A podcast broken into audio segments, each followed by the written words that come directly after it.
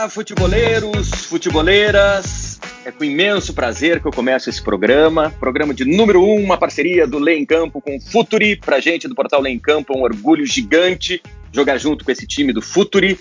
Mas isso também nos traz ainda mais responsabilidade. Afinal, trabalhar com conteúdos importantes, com profundidade, mas também com leveza e simplicidade. Sempre o nosso grande desafio. Simples, sem ser simplista, é sempre a nossa missão, é o que a gente tem conversado sempre. Então, vamos nessa. Nosso podcast número um quer falar do caso Neymar sob o ponto de vista jurídico. Ele não quer mais ficar no Paris Saint-Germain. Paris Saint-Germain que investiu uma bolada para ter Neymar há dois anos. 222 milhões. E agora, como é que fica? Qual o melhor caminho para Neymar? E para o clube francês? O que, que diz a lei? Para entender bem essa história, nós vamos ouvir especialistas sobre o assunto. Neymar, qual o rumo jurídico dessa história? Esse é o tema de hoje do nosso primeiro podcast Lei em Campo do Futuri. Eu sou Andrei Kampf e participam comigo dessa jornada científica desportiva o Gabriel, que vai apertar os nossos especialistas. Tudo bem, Gabriel?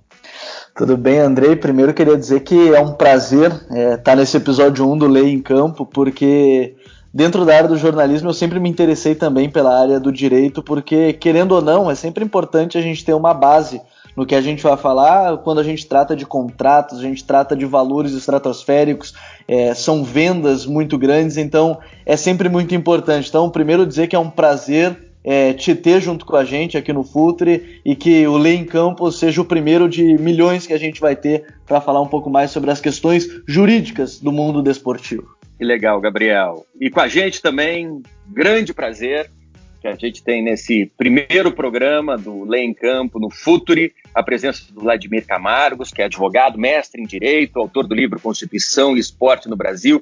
Eu costumo repetir sempre, não é segredo para ninguém, para mim um dos maiores conhecedores da legislação esportiva no país. Professor Vladimir, muito legal contar contigo nesse nosso podcast. Olá, Andrei. Olá, demais colegas aqui da, da bancada. Muito bom estar com vocês. Um grande prazer estar com o Futre também, Lei em Campo, sempre à disposição. E com a gente também, meu grande amigo, meu parceiro Luiz Marcondes, advogado, mestre em Direito Esportivo, presidente do nosso Instituto Ibero-Americano de Direito Desportivo, sabe demais sobre contratos no futebol. Vamos bater aquele papo, professor Marcondes. Querido amigo Andrei, um grande prazer, uma honra participar de todos os seus projetos. Esse é mais um grande projeto, um inovador projeto do direito esportivo. Sempre à disposição. Vamos nessa então. Mas antes do nosso bate-bola, deixa eu chamar o Nilo Patucci, que é advogado especializado em gestão esportiva e colunista do nosso Nem Campo, porque ele vai entrar nessa discussão para testar o seu conhecimento que está acompanhando o nosso podcast nessa área do direito esportivo e de contratos. Olá pessoal, tudo bem? Como nesse primeiro programa o assunto é direito esportivo, Neymar Júnior, futebol europeu, o quiz do Por Dentro da Lei de hoje a gente vai falar sobre o mecanismo de solidariedade. O mecanismo de solidariedade é um percentual em que o clube formador, aquele que o atleta passou dos seus 12 aos 23 anos, recebe em cada transferência internacional. No caso do Neymar Júnior, se for transferido, o Santos terá direito a um percentual de quanto a título de mecanismo de solidariedade? Alternativa A, 2%, B, 3%, C, 4% ou D, 5%? Pensa aí que eu já volto com a resposta. Então pensem, reflitam. O Nilo volta daqui a pouquinho para dizer se você acertou ou não esse quiz. Deixa eu começar perguntando para o professor Vladimir Camargo sobre essa briga Neymar e Paris Saint-Germain. Claro que o melhor caminho sempre para o entendimento é o diálogo, a gente sabe disso. Só é em casa e também para as questões jurídicas. Mas parece que as partes não estão querendo nem conversar direito, professor. E agora? Que caminhos jurídicos esse caso do Neymar com o Paris Saint-Germain pode tomar? Andrei, realmente esse é um caso bastante complexo e revela como é interessante o direito esportivo. Cada vez mais que nós nos deparamos com a realidade, com os chamados casos concretos, nós temos a dimensão desse mundo enorme que é o contato do direito com o esporte. A Europa ela tem uma legislação muito peculiar, até porque é a única região do mundo onde existe uma integração regional que já chegou ao nível de uma união total, uma união monetária, uma união de integração regional completa. Então há muita influência da legislação europeia, assim por dizer, ou das leis da União Europeia em uma situação como essa do Neymar. E, ao mesmo tempo, a legislação interna da França, seja a do Estado francês, seja aquela que mais nos interessa neste momento, que é a legislação esportiva.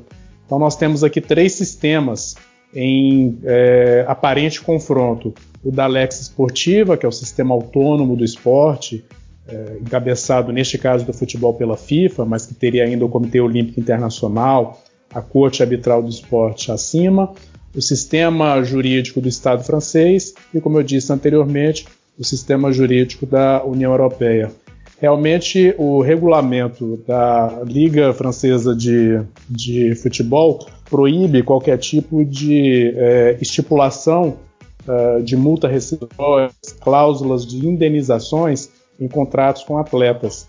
Então, ao contrário do que acontece na Espanha, a Espanha é o país é, onde há uma liga, então, portanto, seria a única liga da Europa que não apenas permite, como exige a estipulação de uma cláusula indenizatória, a França, a Inglaterra, os demais países da Europa não permitem a estipulação dessa cláusula indenizatória. É, de modo que não é possível acontecer o contrário, que foi a retirada do Neymar do Barcelona pelo PSG, quando simplesmente houve o depósito daquela cláusula indenizatória, do valor da cláusula indenizatória, isso é impossível na França. Sempre a negociação, sempre o diálogo vão se impor durante o período contratual. Nós não estamos mais falando, mais falando de passe. Desde o caso Bosman, que foi decidido em 95, justamente pelo Tribunal de Justiça da União Europeia, que encerrou o caso, proibindo uh, a lei do passe perante a UEFA, desde esse momento, portanto, não é mais possível é, segurar o que nós chamamos de passe, que no Brasil ele terminou com a edição da Lei Pelé em 98. Mas como há um contrato vigente entre Neymar e o PSG, uh, ah, o PSG não é obrigado a liberá-lo para sua volta para a Espanha. Professor Marcondes, como bem lembrou o professor Vladimir, no Brasil os clubes se protegem com essa cláusula penal, né? Para o jogador sair é preciso pagar essa multa indenizatória. Na França não existe essa obrigação. E agora, como Paris Saint-Germain e Neymar podem se entender?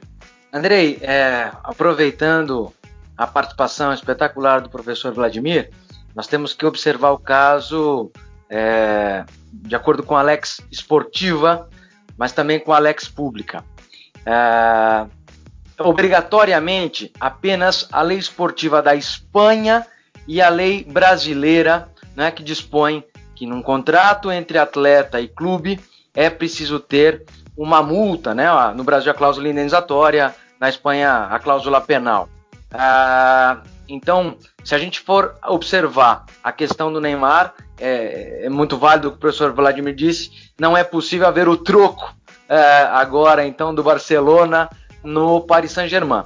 Isso também, é, se a gente for observar a Lex Esportiva, o regulamento status de transferência da FIFA, que talvez seria o principal diploma para ser observado nessa questão, nós devemos observar o artigo 1 o artigo eh, 13 o artigo 13 do Regulamento de Estados de Transferência, que dispõe eh, o seguinte, um dos princípios do, do, do regulamento e do sistema FIFA é a estabilidade contratual, ou seja, um atleta só perde a vinculação desportiva com uh, o clube ao final do contrato. O contrato é sempre por prazo determinado. Ou seja, essa é a questão principal que nós temos que avaliar. E é, nos artigos seguintes, então aí eu venho é, para indicar o artigo 17 do Regulamento de Estado de Transferência, nós trabalharíamos a rescisão de contrato sem justa causa.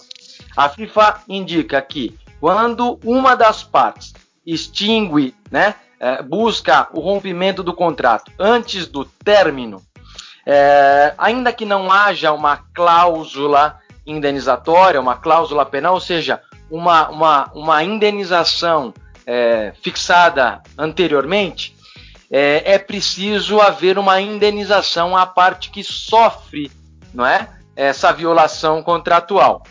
E a base para o cálculo de indenização vai ser, de acordo com o artigo 17, a legislação nacional do país então que está perdendo esse atleta e tem o contrato de trabalho.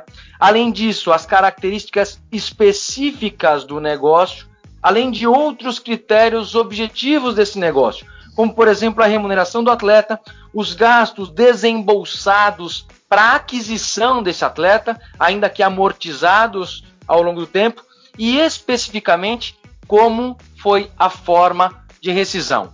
Para citar, é, fechando esta ideia, nós temos o caso do Felipe Coutinho. O Barcelona tentou por vezes contratar o Felipe Coutinho do Liverpool.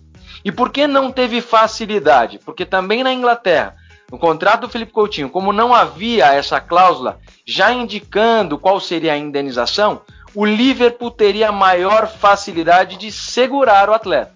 Por isso que teve maior capacidade de negociar e segurou o Felipe Coutinho por mais tempo. O Barcelona teve que investir um pouco mais para contratar o Felipe Coutinho. Agora, o Barcelona, apesar de ter sofrido aquela questão com o Neymar, passa pela mesma situação para recontratar o Neymar.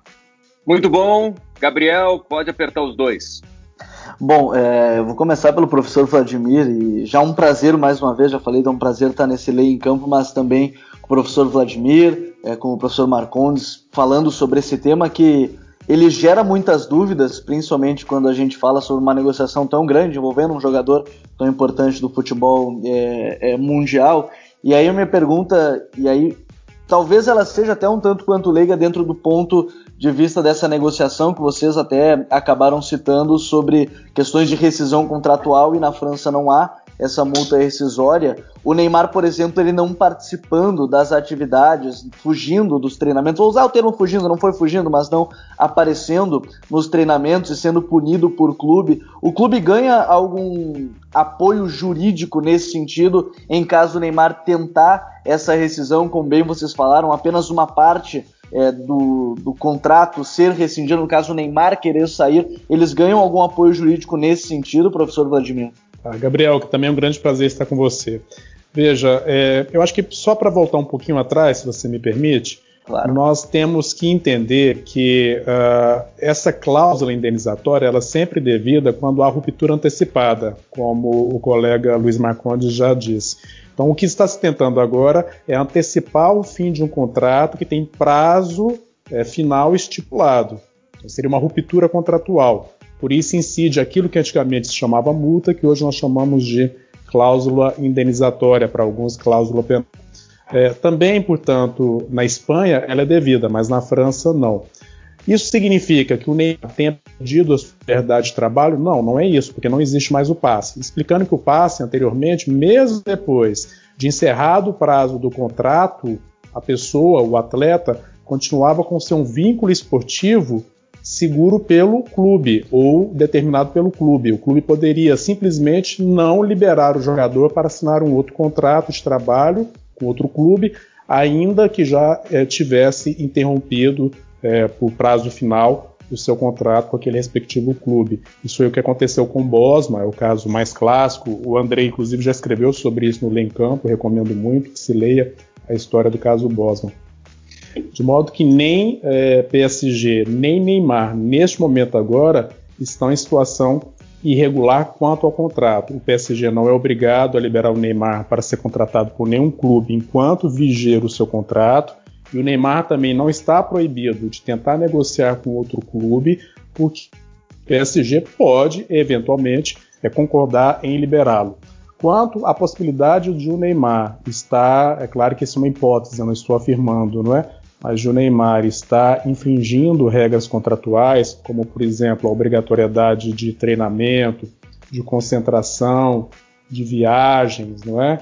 Isso em qualquer caso contratual mundo afora sempre exige cláusulas expressas sobre isso, quando a própria legislação do Estado assim não prevê. Aqui a Lei Pelé, por exemplo, exige dos jogadores alguns compromissos referentes a isso, dos atletas alguns compromissos referentes a isso, mas voltando então, o atleta, no caso hipotético Neymar, pode sim ser punido contratualmente por seu clube contratante. O PSG teria eventualmente aí o direito de não só impor multas é, contratuais ao Neymar, lembrando que aqui eu já não estou falando mais de transferência, e sim de multa, como também ele poderia mesmo rescindir o contrato com o Neymar, porque ele não estaria, em tese sempre, não é, cumprindo com as determinações contratuais com as quais ele teria aquecido, né, teria concordado no início do seu contrato. Então é uma situação bastante é, peculiar. Acho até mesmo que pela experiência do atleta, do Neymar, que ele não esteja incorrendo nesses problemas, porque sim, ele poderia ser punido pelo PSG.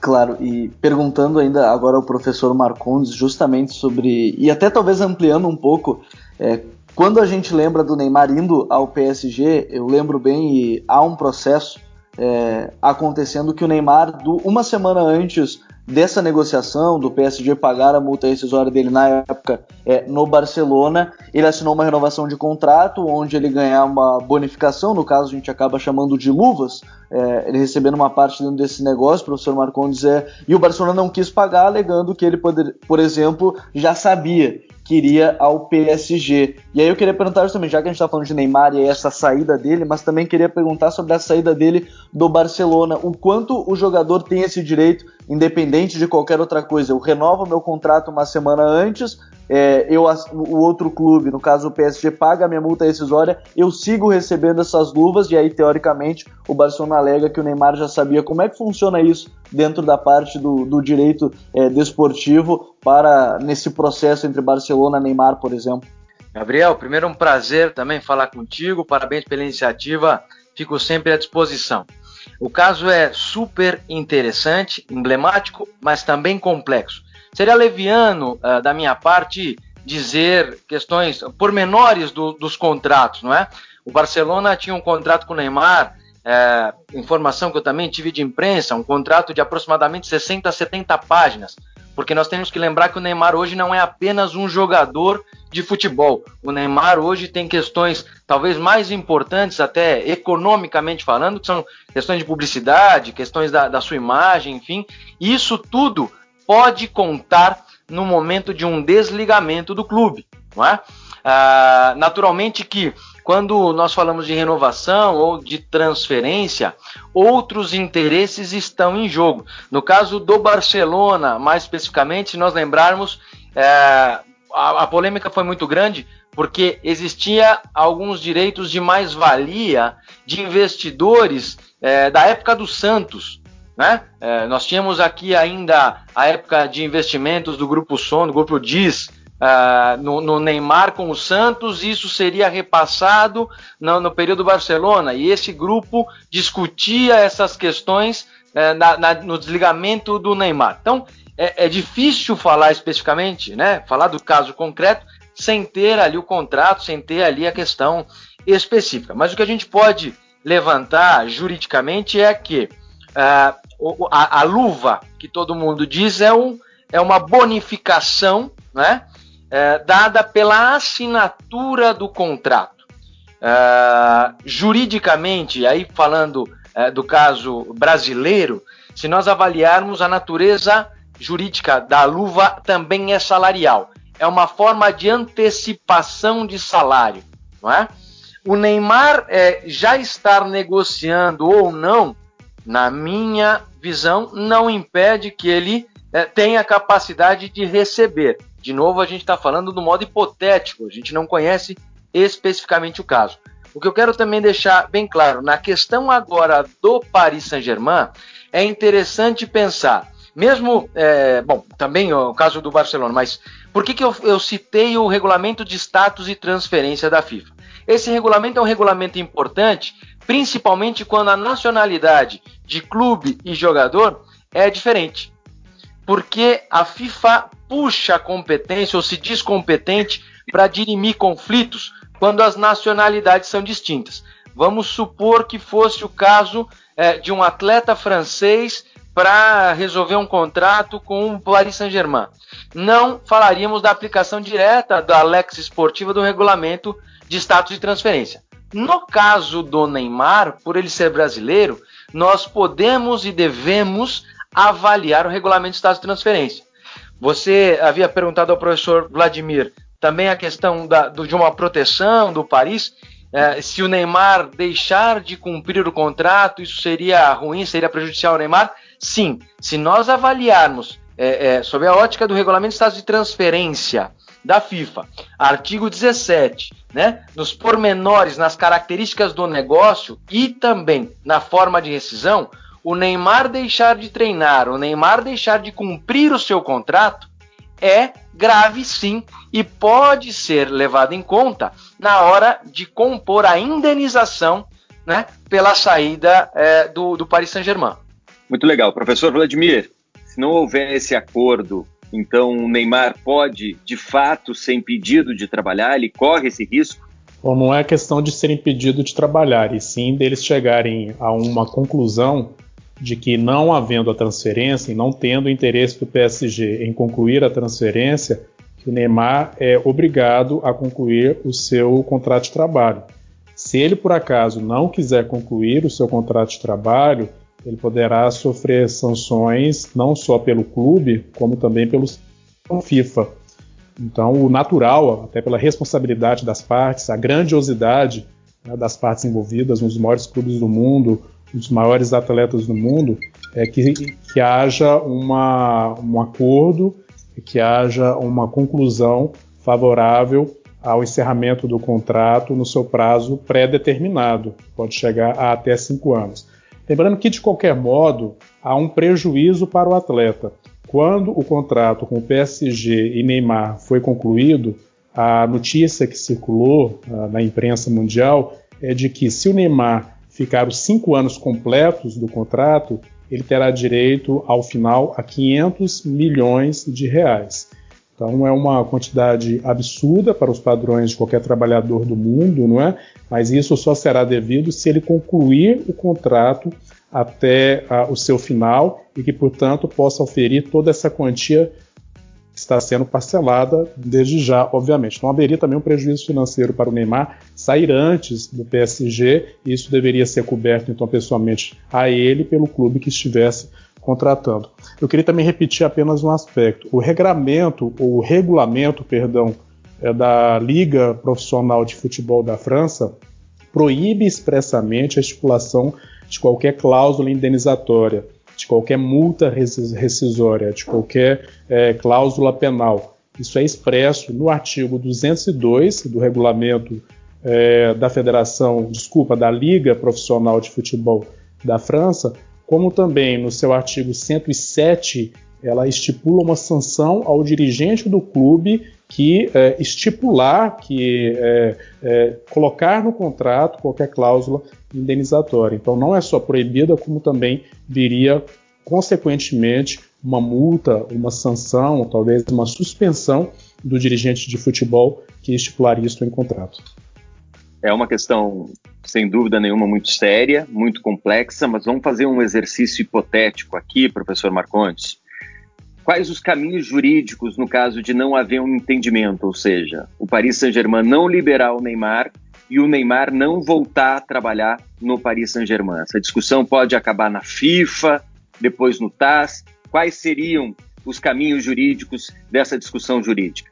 Andrei, de novo, claro, não é? trabalhando sobre a questão hipotética, uh, mas observando é, é, os elementos que nós temos, imagino que é, pelo, pelo ponto de vista do Neymar, seria assim: buscar a FIFA para a questão da resolução contratual, que de novo eu, eu cito o artigo 13. O artigo 13, que fala da estabilidade contratual, fala que a vinculação das partes, né, do clube e do atleta, pode, é, é, é, pode vir a acontecer ou pelo término do prazo estipulado no contrato, ou seja, se esgotou ah, né, chegou ao final do, do, do, do, prazo previsto, ou um distrato, um acordo entre as partes. Então, eles é, é isso que acaba acontecendo no mundo do futebol. Sob o ponto de vista jurídico, não há pagamento para transferência. Isso é importante ficar claro. Nós uhum. vemos muito no mercado essa questão de, olha, foi paga a transferência. Juridicamente, a transferência não custa um real. Juridicamente, ela não custa um euro. O que se faz no mercado é pagamento de indenização para rompimento antecipado do contrato e esse contrato está registrado, está vinculado ao sistema FIFA pela Associação Nacional. Para que um outro contrato seja validado para o sistema FIFA, é preciso se extinguir este contrato anterior. Por isso que se fala de pagamento de transferência. Juridicamente não há pagamento de transferência. Então, se o Neymar é, quer levar este contrato para rescisão, um dos caminhos é sim levar a discussão ao DRC FIFA, né? é um dos órgãos que tem competência para avaliar essa questão, uh, e poderia pedir, inclusive, a, a, a, a liberação provisória para participar de competições pelo Barcelona. Naturalmente, nessa, neste caminho, nessa ideia, uh, o Barcelona passaria a ser responsável solidário por tudo que fosse decidido dentro do DRC FIFA. E desta decisão do DRC FIFA cabe recurso, né, cabe a apelação para a Corte Arbitral do Esporte na Suíça. Muito bem explicado, professor Marcondes. Gabriel, a gente tem tempo para mais duas perguntas, por favor.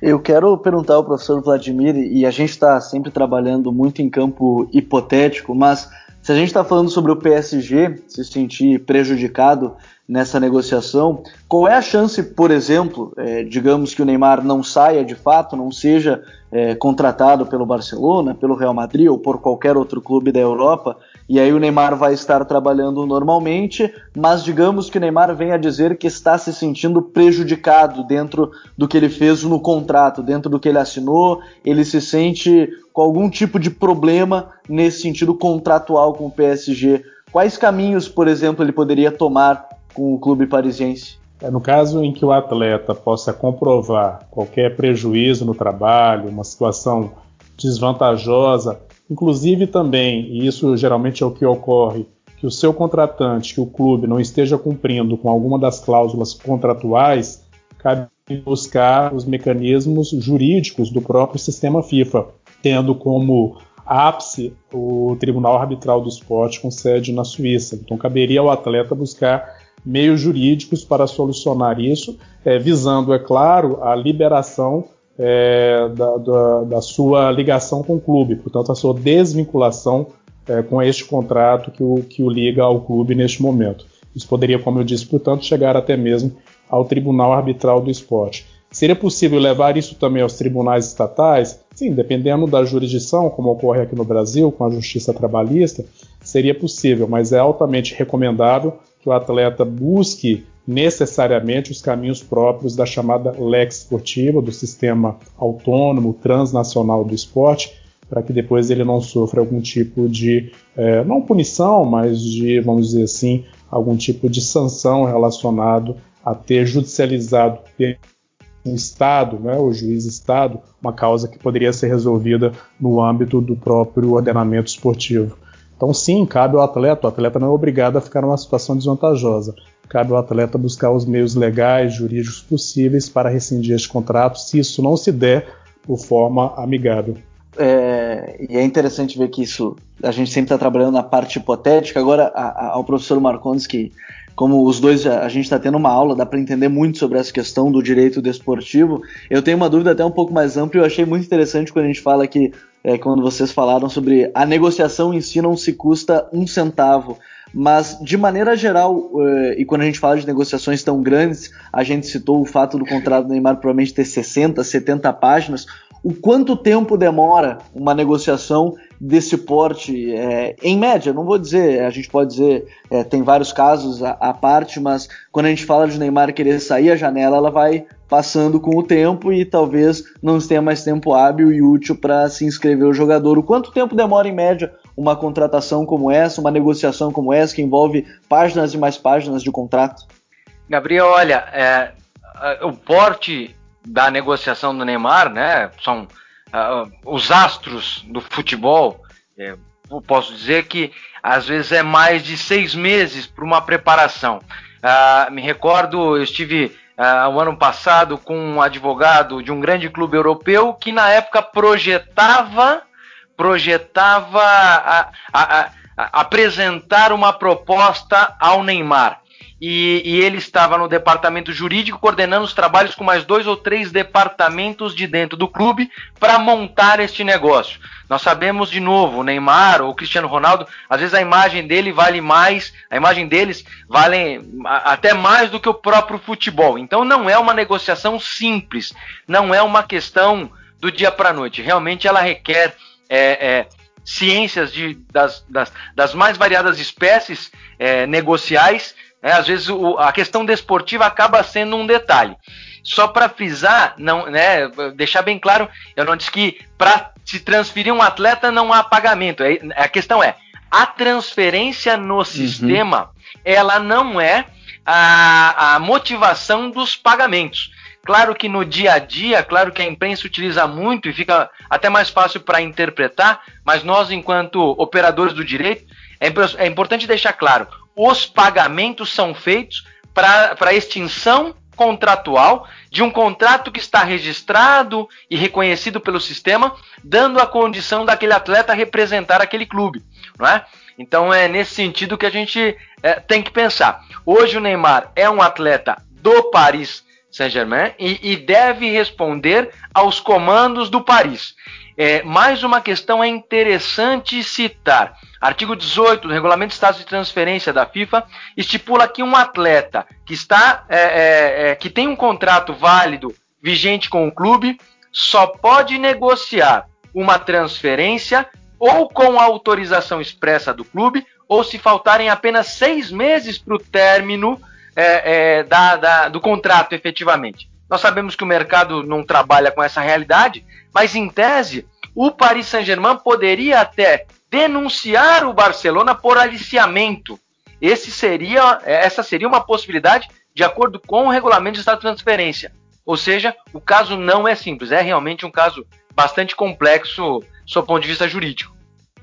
É muito complexo, mas a gente trouxe dois especialistas do direito esportivo que sabem demais sobre o assunto. Acho que a gente conseguiu explicar bem as possibilidades jurídicas dessa briga entre Neymar e Paris Saint-Germain, a diferença da legislação brasileira e espanhola, que prevê uma multa contratual, uma cláusula penal para pagar indenização em casos como esse. Na França, que não tem esse tipo de procedimento nos contratos estabelecidos por lá. A gente viu que o Paris Saint-Germain não é obrigado a liberar o Neymar, que o contrato protege a equipe francesa, os riscos, a gente falou do Neymar levar essa briga adiante, a importância de um diálogo e os caminhos jurídicos que o Neymar pode tomar e que o Paris Saint-Germain pode tomar. Foi muito legal esse bate-papo com vocês, mas a gente está devendo uma resposta para nossa audiência, para o nosso ouvinte. Nilo Patucci, por favor, Traga a resposta do nosso quiz. Tô de volta. Vamos conferir a resposta? A resposta certa é C, 4%. Porque quando ele saiu do Santos, ele saiu com 21 anos. Então, 1% dos 21 até os 23 anos é direito do Barcelona ficar com esse percentual. Valeu, até a próxima. Valeu, Nilo! Legal demais. Vamos então para o nosso resumo do podcast. Professor Vladimir Camargos, sua consideração final. Primeiro, um prazer enorme estar com vocês na estreia desse podcast da parceria do Lei em Campo com o Futuri, muito legal. Contem sempre comigo. Mas quanto ao resumo, que é o que uh, as pessoas que estão nos ouvindo se interessam, eu diria que, mais uma vez, é um aprendizado enorme sempre que aparece um caso novo e que envolve diferentes esferas da área do direito.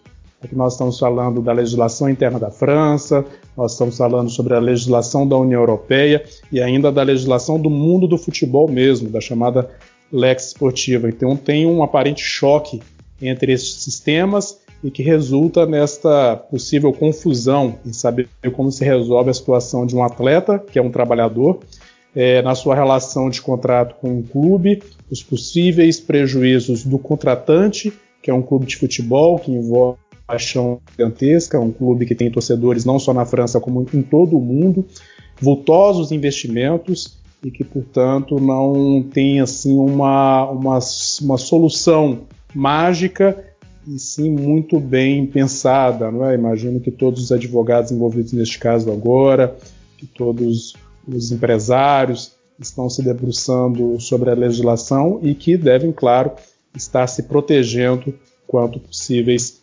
prejuízos. É muito complexo o caso, não é? É possível solucionar, sim. Em último caso, ele vai ter que ser judicializado, seja nas instâncias do futebol, uh, seja no Tribunal Arbitral do Esporte, ou quem sabe, não é o que eu não recomendaria por meio da justiça comum, mas o mais, eu diria, prudente seria uma solução negociada.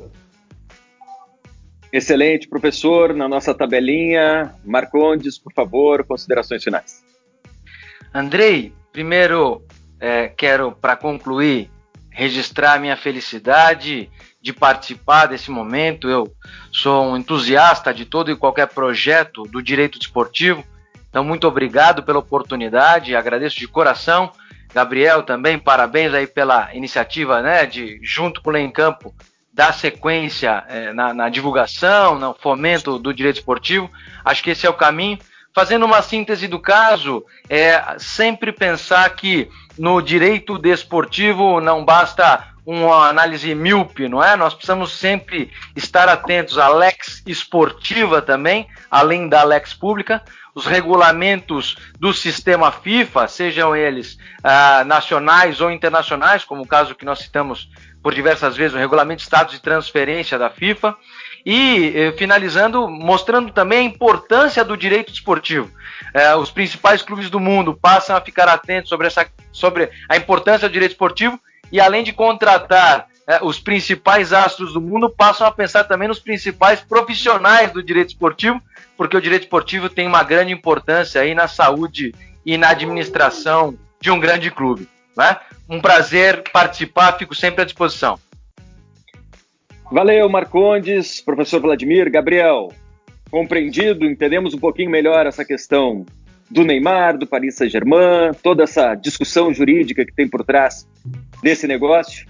Primeiro que que grande forma de se iniciar né, o Lei em Campo junto com o Futre. Eu acho que falar sobre um caso tão complexo, que tem tantas partes, tantas é, arestas dentro dele, tem lado do PSG, tem lado do Barcelona, tem o próprio lado do Neymar com o seu valor, eu acho que isso é muito importante. É dizer mais uma vez obrigado a, ao André por ter confiado junto com a gente para participar do programa, agradecer aí é, e aprender muito com o professor Vladimir, o professor Marcondes, é, deu para aprender muito sobre esse caso do Neymar que eu tenho certeza que até o dia de fechamento da janela de transferência, eu tenho certeza que a gente vai estar falando sobre ele, seja indo para Barcelona, seja indo para Madrid, seja indo para Juventus ou qualquer outro clube. Então, deu para entender bem, assim, dentro de todas as, as partes envolvidas e principalmente quem está ouvindo, eu tenho certeza que conseguiu compreender é, de uma maneira bem clara, assim, porque todos vocês conseguiram explicar de uma forma bem didática o que acontece num caso complexo como esse. Muito legal, Gabriel. É isso aí, né? A gente fala de palavras meio complicadas para o público geral, lex esportiva, lei pública, conflitos jurídicos, mas explicando de uma maneira mais didática, sem perder esse conteúdo necessário, essa profundidade necessária no caso tão complexo como esse que envolve a saída de um jogador, de um clube, que envolve milhões de dólares, milhões de euros num negócio. Claro que o desafio de tornar isso simples, ele tem que ser feito e executado por pessoas que são capacitadas, que estudaram demais e entendem demais sobre o assunto. E a gente trouxe hoje justamente o professor Vladimir Camargos e o professor Luiz Marcondes, que deram uma aula de direito esportivo no nosso podcast número 1. Um. Antes da gente se despedir de verdade, um quadro que a gente traz no nosso portal e a gente está trazendo agora para o nosso podcast que se chama Esporte das Letras. É um quadro fundamental. Ler a saber é fundamental a gente sempre defender a necessidade de se ler cada vez mais e de se aprender com os livros. É aquela dica literária em que esporte, literatura, direito tabelam juntos e o nosso pesquisador é o Alexandre Barreto, que traz uma dica muito legal. E aí, pessoal? Aqui é o Alexandre Barreto Eu assino a seção Esporte das Letras lá no leemcampo.com.br e procuro sempre lá dar umas dicas para a gente fazer uma tabelinha entre literatura, esporte e direito. A minha dica dessa semana é o livro Constituição e Esporte no Brasil, do Vladimir Camargos, expert no assunto. E é um livro tanto para quem está começando como para quem já é fera no assunto, porque é uma obra fundamental. O Vladimir fala de autonomia esportiva, uso político do esporte na era Vargas, aborda o caso Bosman, que afetou a questão do passe dos jogadores, não deixa de falar sobre a democracia corintiana, casos julgados pelo TAS que viraram referência, enfim, indispensável, uma obra fundamental para todo mundo, Constituição e Esporte no Brasil, do Vladimir Camargos. Dicas finais, siga o nosso Lei em Campo nas redes sociais, o arroba Lei em Campo. Assine também a nossa newsletter e fique por dentro dos conteúdos do Futuri. Para quem ainda não sabe, lançamos o Futuri Club. Venha fazer parte do time para ganhar conteúdos exclusivos e a cada meta atingida, desbloquear mais produtos do Futuri. Seja um cliente Silver ou Gold, acessando apoia.c barra Futuri. A gente manda aquele abraço para você. Muito obrigado pela sua companhia no nosso podcast Lê em Campo, no Futuri número 1. Um. Até a próxima. Tchau, tchau.